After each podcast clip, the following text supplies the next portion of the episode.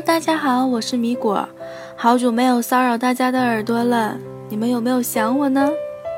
下面我来为大家继续朗读董成鹏的《在难搞的日子笑出声来》第一章：我成长的地方。六，睡马路只为看一眼外面的世界。那是在一九九九年的暑假，我十七岁的时候，我第一次离开自己的家乡。看到了外面的世界，和我一起去的是我的好朋友康斌，我们是同班同学，也是邻居。他比我大两岁，他晚上学一年，我早上学一年，所以他各个方面的能力都在我之上，我很依赖他，什么事情只要有他在，就会变得很容易。可能是因为他年纪比我大吧。他的很多想法在我眼里都是疯狂的，比如有一年东北发大水，他半夜突然背了一个包出现在我家门口。我问他干啥，他说：“你赶紧收拾行李，我们去抗洪救人。”我问：“你爸你妈同意吗？”他说：“他们不知道，不管我们能不能真的救到人，难道你不想看看外面的世界吗？”难道你不想看看外面的世界吗？这句话确实很有诱惑力。我立刻做了一个决定，打电话给他妈，把他从我家拎走。康斌最大的爱好是写字，这和我也有关系。小学时，我进入少年宫的绘画班，我妈怕我没有动力，就让康斌陪着我一起去学。结果他不好好学画画。总跑去隔壁班的书法班蹭课，蹭来蹭去，蹭得一笔好字。我现在的签名就是他给设计的。他还喜欢讲大道理，总是对我夸夸其谈，很有见识的样子。他迷恋一本杂志，叫《演讲与口才》。他不仅自己练，还找我一起陪练。为了锻炼一个口才。我们经常会玩一个很无聊的游戏，就是随机进入一个饭店，不吃饭，待会儿再出来。我们轮流进去，看谁待的时间比较长，谁就获胜。我不知道他用了什么样的方法，反正我的方法就是一进门就问服务员：“请问有一位姓康的先生在这里吃饭吗？”服务员就会让我找一找，我找不到就说自己先等一等。这个方法屡试不爽。有一次，我进了一个大饭店，照例问服务员：“请问有一位姓康的先生在这里吃饭吗？”服务员马上说：“有啊有啊，康先生在包厢里等了半天了。”一边说一边把我领进一间全是陌生人的包厢，我吓得不行，连忙说：“我找的不是这位康先生，是另外一位。”然后狼狈逃走了。一九九九年暑假的某一天，康斌再一次在半夜背着包出现在我家门口，连台词都是一样的。难道你不想看看外面的世界吗？我说想，因为过了这个暑假就高三了，就要考大学了。可是我都不知道外面的世界长什么样，怎么报考志愿呢？他说那就好，我已经计划好路线了。我们从家里坐汽车去通化，然后坐火车去大连，坐船再去上海，看看大上海的样子就回来。这一趟差旅食宿我们能省则省，各自出一些钱，加一起就够了。我问他，我需要和家里要多少钱？他说八百块。我继续问，那你有多少钱？他说他有一百块。第二天，我们拿着加在一起的九百块就出发了。我带着我的木吉他，他带着他的纸和笔。我和家里说，要跟康斌去他在通化的亲戚家玩几天。康斌和家里也是这么说的。我不敢告诉他们，我俩要去那么远的地方，因为我们因为我今我十七年都没有离开过通化地区。而且又是两个孩子一起，他们肯定不同意。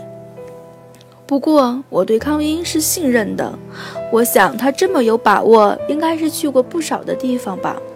谁知道他和我一样，都是第一次出选出远门，以前的那些见识都是从书里看来的。一路上，他激动地和每一个坐在附近的乘客搭讪，留联系方式，说会给他们写信。连我都觉得他很幼稚。他也确实制定了一个很周密的计划，但是根本没有按照计划行事。他说：“既然都已经出来了，就不妨多去几个地方。”于是，我们第一站并没有去大连，而是在沿途的抚顺和荆州各住了几天。我们在抚顺成功潜伏进一个旅行团，蹭团和人家一起游览，还在荆州观看了四川队和大连队的一场足球比赛，之后才到大连。大连火车站的对面正建着一栋高楼，那天雾很大，我看不到楼的顶端。家乡的楼没有超过六层的，但是那栋楼一直盖到天上，让我很惊讶。那是我对大连的第一印象。我们下榻在一个录像厅里。那天晚上是女足世界杯的总决赛，中国队对美国队。录像厅里通宵直播，我们睡了一会儿，起来看球。结果中国女足输了，所有的人都特别沮丧，我们俩更加难过，因为钱已经花得差不多了。康斌说要理智一些。剩下的钱，就算可以继续走下去，也回不来了，还不如就此打住，然后返程。不过既然来了，我们还是要去看看海。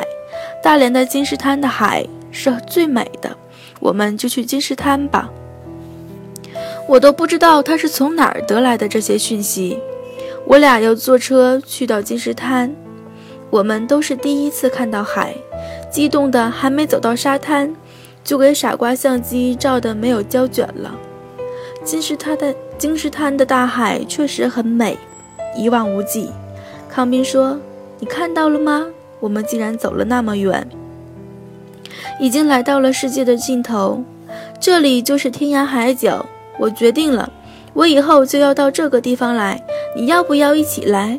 我并没有答应他，因为总觉得可能还有更远的地方。只不过现在看不到而已。我一直跟我的吉他，我一直我把一直跟着我的吉他的带背带解下来扔到海里，一边扔一边嘟囔，希望他可以替我去看看更远的地方。我不知道他会飘到哪里，没准儿我刚一转身就被别人捞起来了也说不定。我们和大海聊了会儿天儿，就返程了。可是剩下的钱不够送我们回家，只够买到沈阳的票，也挺好。又多去了一个城市，在沈阳下车的时候已经是晚上了，我们无处可去，就漫无目的的走。走累了，就决定在马路边睡下。我记得那天晚上我们特别兴奋，怎么也睡不着，也可能是水泥地实在太硬了，硌得慌。第二天早上清醒过来，我们决定面对并解决回不去家这个严重的问题。康明说：“我带着吉他可以卖唱，正好试试自己的斤两。”而他自己要去商场给别人设计签名，一个签名五块钱，大家用各自的本领去凑钱，凑齐了就回家。我们分头行动，约好了时间地点集合。我走到一个广场，那里有一个巨大的毛主席雕像。挥着手，后来知道那是沈阳的中心广场。我就在那个广场上唱。我把帽子脱掉，放在地上，里面放几毛零钱，提示路人这是在卖唱。尽管周围没有一个人认识我，我还是相当扭捏。我不敢大声唱，也没有人驻足停留。他们看上去都匆匆忙忙。第一个停下来的是一个小男孩，大概十一二岁吧。很机灵，我给他讲了我们的遭遇。孩子说他也没有钱，但是他可以给我当托，就站在这里听，这样就会有很多的人停下来，没准儿可以赚钱。大城市的小孩就是聪明，他就一直站在我面前听我唱歌，唱着唱着，我就不再害羞了；唱着唱着，声音就大了；唱着唱着，围观的人就多了。那天，我和小男孩一起赚了几十块钱。中午的时候，我还请他吃了一顿盒饭。小男孩说，他想到办法帮我了，可以回家去和他爸妈要钱，但是他没钱打打车，只能从我手里拿走了十块钱。临走时，他还夸我的帽子很漂亮，很自然地戴在自己头上，坐进出租车，叫我等着他。我等到天黑，他都没有回来。后来我和康斌讲起这事儿，他觉得我是被骗了。可是直到今天，我都觉得小男孩不会骗我，可能是他的爸爸妈妈不允许他再出来了。那天康斌也有收获，但是我们加在一起的钱。还是不够把我们送回家，我俩舍不得找地方住，就又在一起，又在马路上眯了一晚。熟能生巧，这一次睡得安稳多了。第二天卖唱，小男孩依然没有回来，但是却来了一个大男孩。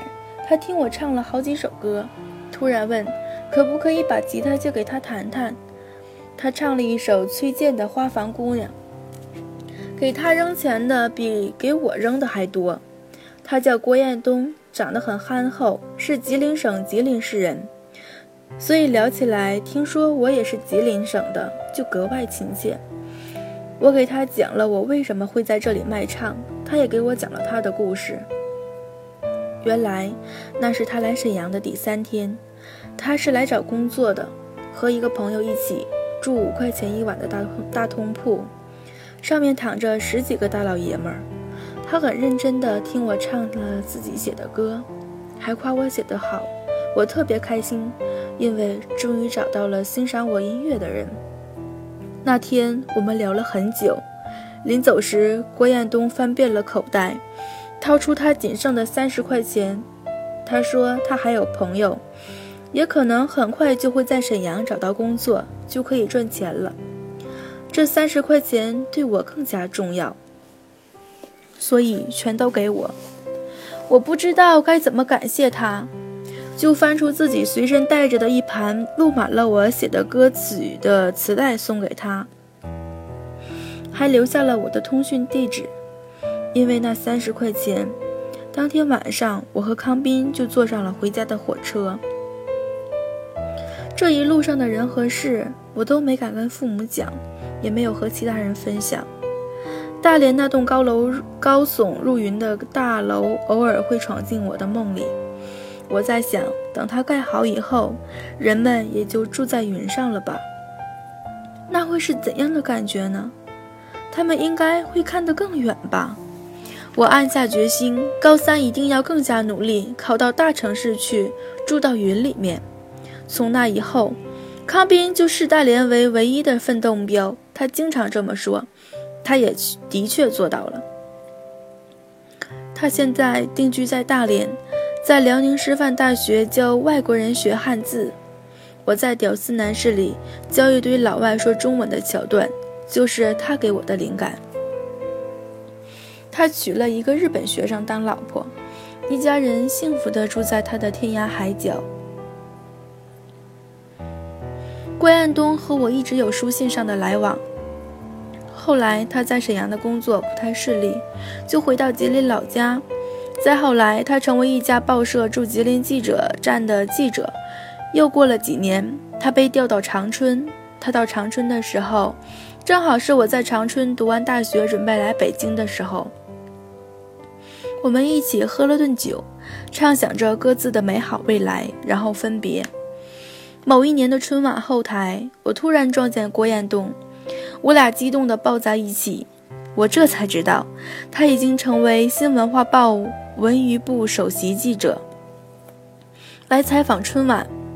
后来我帮他搭线、搭牵线搭桥，拿到了赵本山的独家专访。过了十几年，终于有机会报恩。郭彦东憨厚地笑着说：“看来多做好事还是不会错的。”忘了是从哪里看到的话了，说眼界决定世界，世界决定境界。我不太会去这样的名言，总觉得说教味太重。不过多出门走走，对年轻人还是很好的。就好像我们的这次远行，经历了坎坷，遇见了美好，开阔了视野，确立了目标。我和康斌偶尔也会聊起那段奇妙的旅程。他说的最多的话就是：“如果哪天我们有机会写书，一定要记得把睡马路这事儿写进去。”那也算咱们没白睡了。